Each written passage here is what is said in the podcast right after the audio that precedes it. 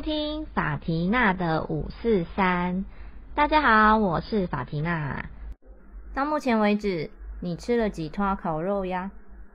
为了中秋连假的连环烤肉趴，我昨天还趁着上班前的空档去了一趟健身房。教练呢也不负众望的，想要让我们先消耗多一点的热量，以备不时之需。所以他昨天真的是有够狠的，那个重量一下就给我加十公斤、二十公斤的那种。上完课，我跟我 partner 全身酸痛，但我们还是很阿 Q 的告诉彼此没关系，这样接下来的几天我们都可以放胆的吃喝了，哈哈，开玩笑的啦。但说实在的，大多数人运动都是为了可以更安心的吃吃喝喝，对吧？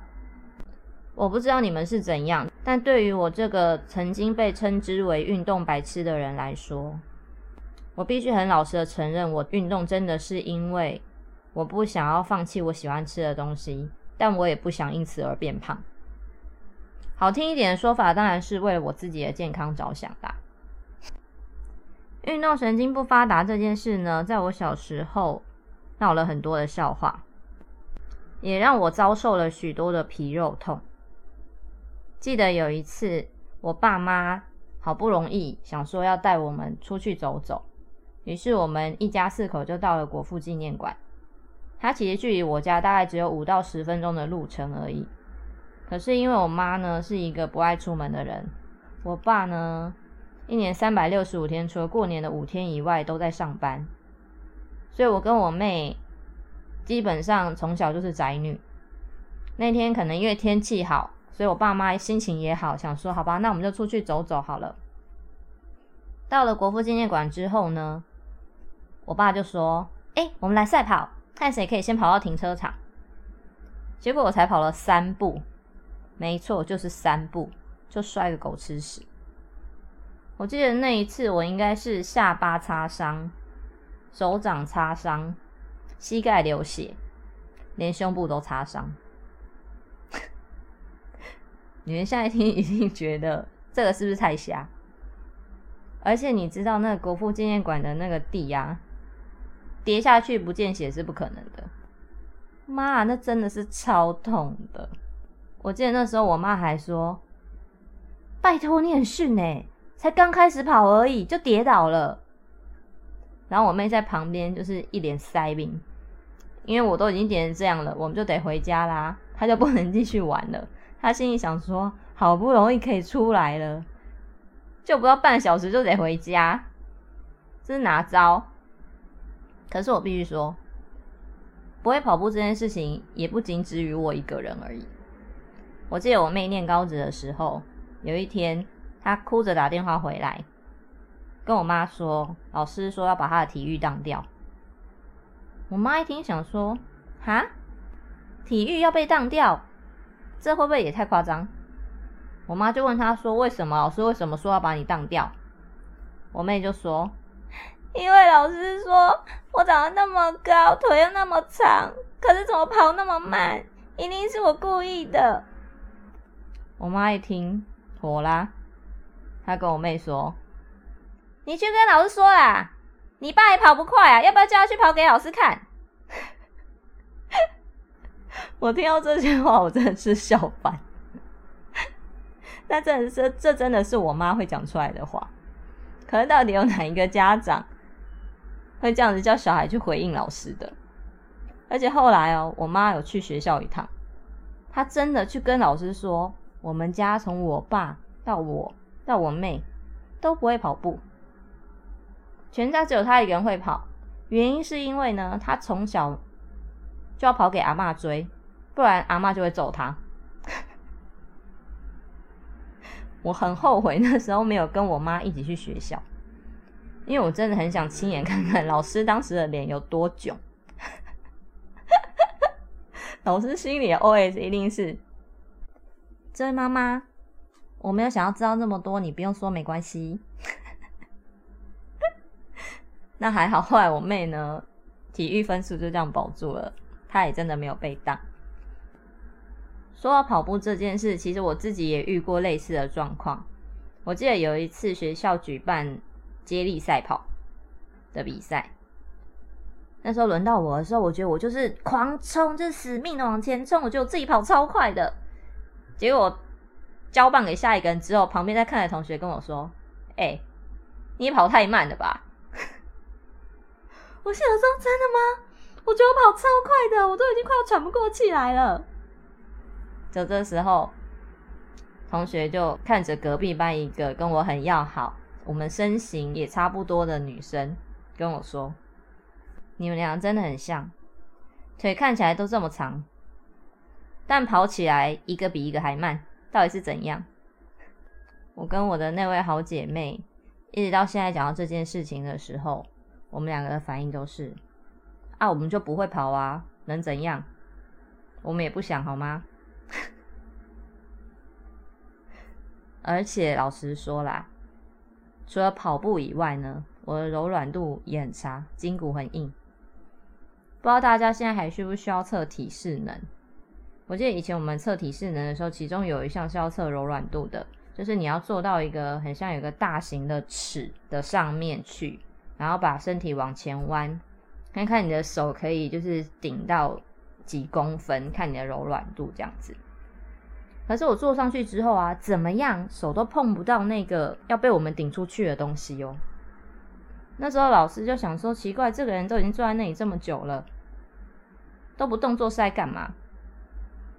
殊不知，我其实真的已经很努力的在想要把我的手往前伸，但就是动不了啊。后来老师就来就问我说：“你坐在这里干嘛？”我就跟老师说：“啊，我碰不到他。”老师就说：“怎么可能？”他就开始从我背后就是推我，妈，你知道他就是推到，就是我觉得我的身体已经快被折成一半了，好不容易终于好像中指可以碰到了，我就奋力一搏，用中指把那个东西弹出去。这时候老师终于放手了，我觉得我捡回了一条命。站起来之后，老师跟我说：“你柔软度未免也太差了吧？”我真的想跟他讲说：“那你去怪我妈。”！啊我生出来就这样子了。我明明就是一个体前弯，不要说地上碰不到，我连我脚踝都碰不到的人呐，是想我怎样？那究竟我是如何克服心理障碍，开始运动，而且还爱上他了呢？一切都要感谢我之前的一位同事。那时候他每个星期会有一天下班之后到运动中心去骑飞轮，就问我要不要跟他一起去。我想说，哎。骑飞轮好像跟骑脚踏车差不多，又是有冷气可以吹的，那应该可以去试试看。没想到这一骑，我就骑了大概七年的时间。开始骑飞轮之后，我发现，哎，我的体力好像变好了，而且我感冒的频率又比以前更低，因为我本来就不是一个太容易感冒的人。可是开始规律的去骑飞轮之后，我健保卡拿出来的次数又更少了。更让我惊讶的是，连我过敏的状况都好了很多。这真是我当初没有想到的哦。因为前面有说过，我就很肤浅啊。我去运动只是因为我想要吃东西，但不想变胖。没办法，我真的很可怜，因为我是一个一胖就会胖脸的人。那我本来不管怎么瘦都有双下巴了，一胖还胖脸，你说我不运动行吗？这时候又要说到我妈了。每次我在嫌弃我双下巴的时候，我妈一定会说：“拜托，那是好命的象征呢。你看那些贵妇，哪一个没有双下巴？但是呢，她说归说，常常在看我照片的时候，就会跟我说：姐姐，你双下巴很大哎。”你说我妈是不是很叽歪？可没办法，她真的很有本钱讲这些话，因为她是一个这辈子体重没有超过四十五公斤过的人。那她四十五公斤的时候是什么时候呢？就是怀我的时候。她还跟我讲说，她生完我之后体重马上变三十八公斤，比她怀孕之前还瘦。有时候我会说我要减肥，然后不想要吃太多饭，她还会跟我讲说：“哦，拜托。”我只要打个麻将，熬夜一个晚上，我就会瘦两公斤。啊，他就没有把这种体质生给我啊，是要我怎样啦？好了，回到本来在说的，那其实除了飞轮之外呢，我这几年陆陆续续还上了 bar 的课，就是芭蕾结合皮拉提斯的一个课程，还有就是大概三年前我开始一对二的教练课，跟我妹妹一起，这个将近十年的运动历程。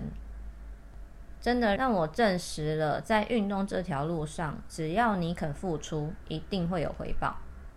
不管是你的身体会变健康，你的体力会变好，然后整个人的体态会更挺拔。因为当你在做训练的时候，姿势一定要非常的标准。我的教练是会非常仔细的调整我的动作的。我本来可能还有一些驼背，但因为要保持标准的姿势，所以我现在整个人是很挺的。有一些朋友，如果有一阵子没有见面，看到我都会问我说：“哎，你是不是长高了？”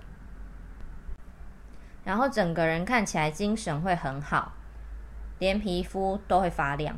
这真的不是我在自夸。我记得我刚去念在职专班的研究所的时候，同学就跟我说。天哪，怎么可以有一个人皮肤这么好、这么白又这么亮的？我觉得很大一个原因真的是因为运动的关系。除了我自己身体状况上的改变以外，其实最让我惊艳的是我妹妹，因为她是一个比我更不爱运动的人。他一开始跟我一起去上教练课的时候，前三个月吧。他都只能躺在地上，为什么呢？因为他全身完全没有任何的肌肉，所以他的肌力几乎是零。你们可以试试看哦，如果你现在躺在床上，有没有办法把你的双腿举高离开地面？不一定要到九十度，只要让你的腿可以离开地面就好。我妹妹在一开始的时候是没有办法做到这件事的。甚至是如果我用手帮她把腿抬起来，但只要我手一放开，她的两条腿会马上掉到地上。但是呢，经过我的威胁利诱，就是叫她每个礼拜跟我一起去上课之后，她真的进步很大。她现在已经可以开始负重，甚至在某些部位的表现是比我还要好的。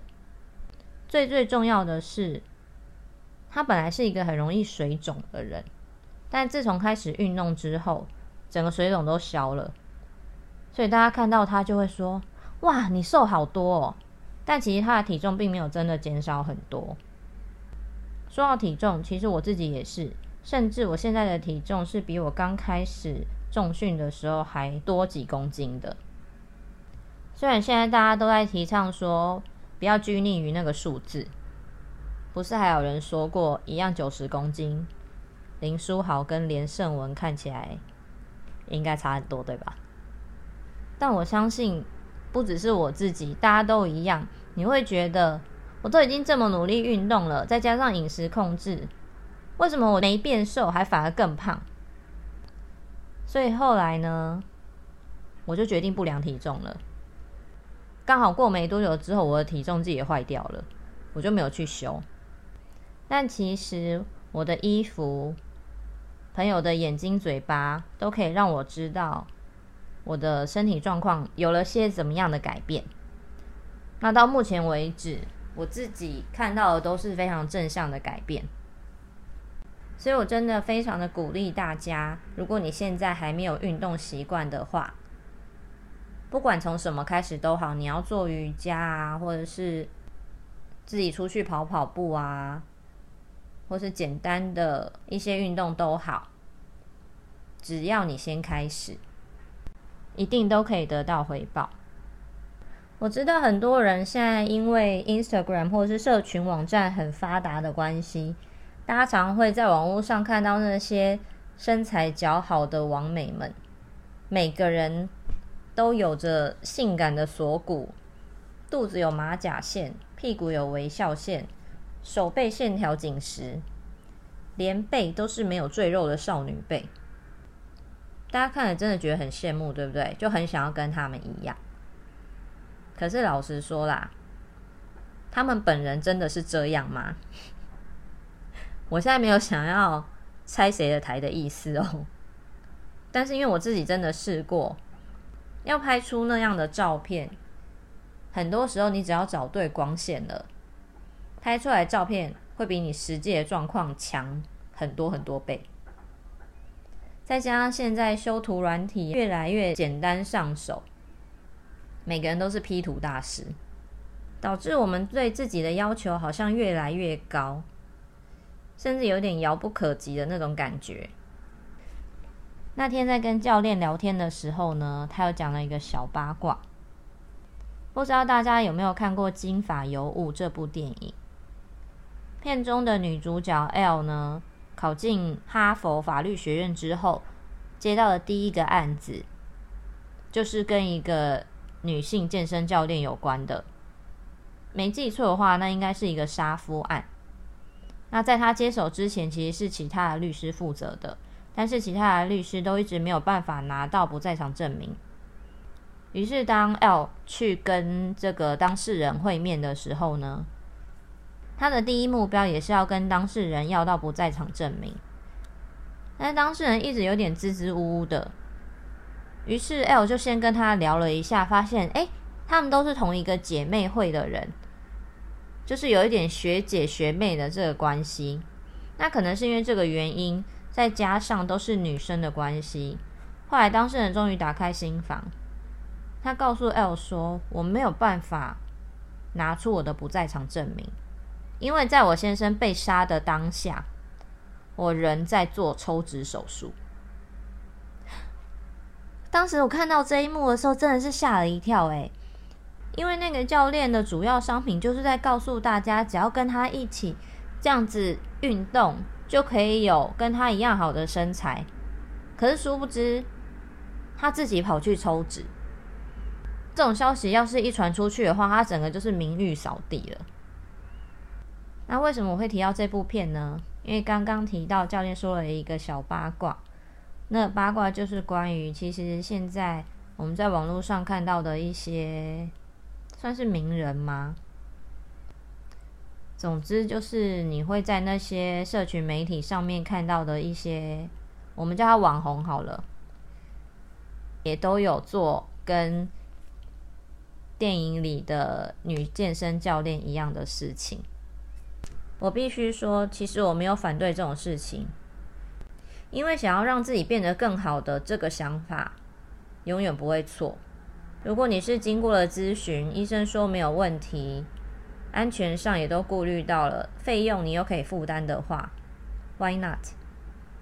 分享这个只是想要告诉大家，其实人真的没有完美的，你也不需要完美。最重要的是，不管你完不完美，一定都要爱你自己。如果你还没看过这部电影的话，我非常的推荐你去找来看。它的英文片名是《Legally Blonde》。台湾翻成金发尤物，不过前几年我们曾经想过要买 DVD 回来收藏，但已经找不太到了，所以大家就自己想办法一下。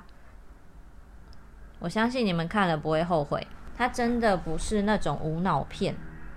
其实电影里有蛮多剧情是值得你去思考的。好啦，今天的节目就先到这里，希望听完之后呢。可以让你有一点点想要动起来的欲望，好吗？二零二零年没有什么比健康更重要的了。祝大家中秋佳节愉快！我要来去赶我的第二摊烤肉趴喽，拜拜。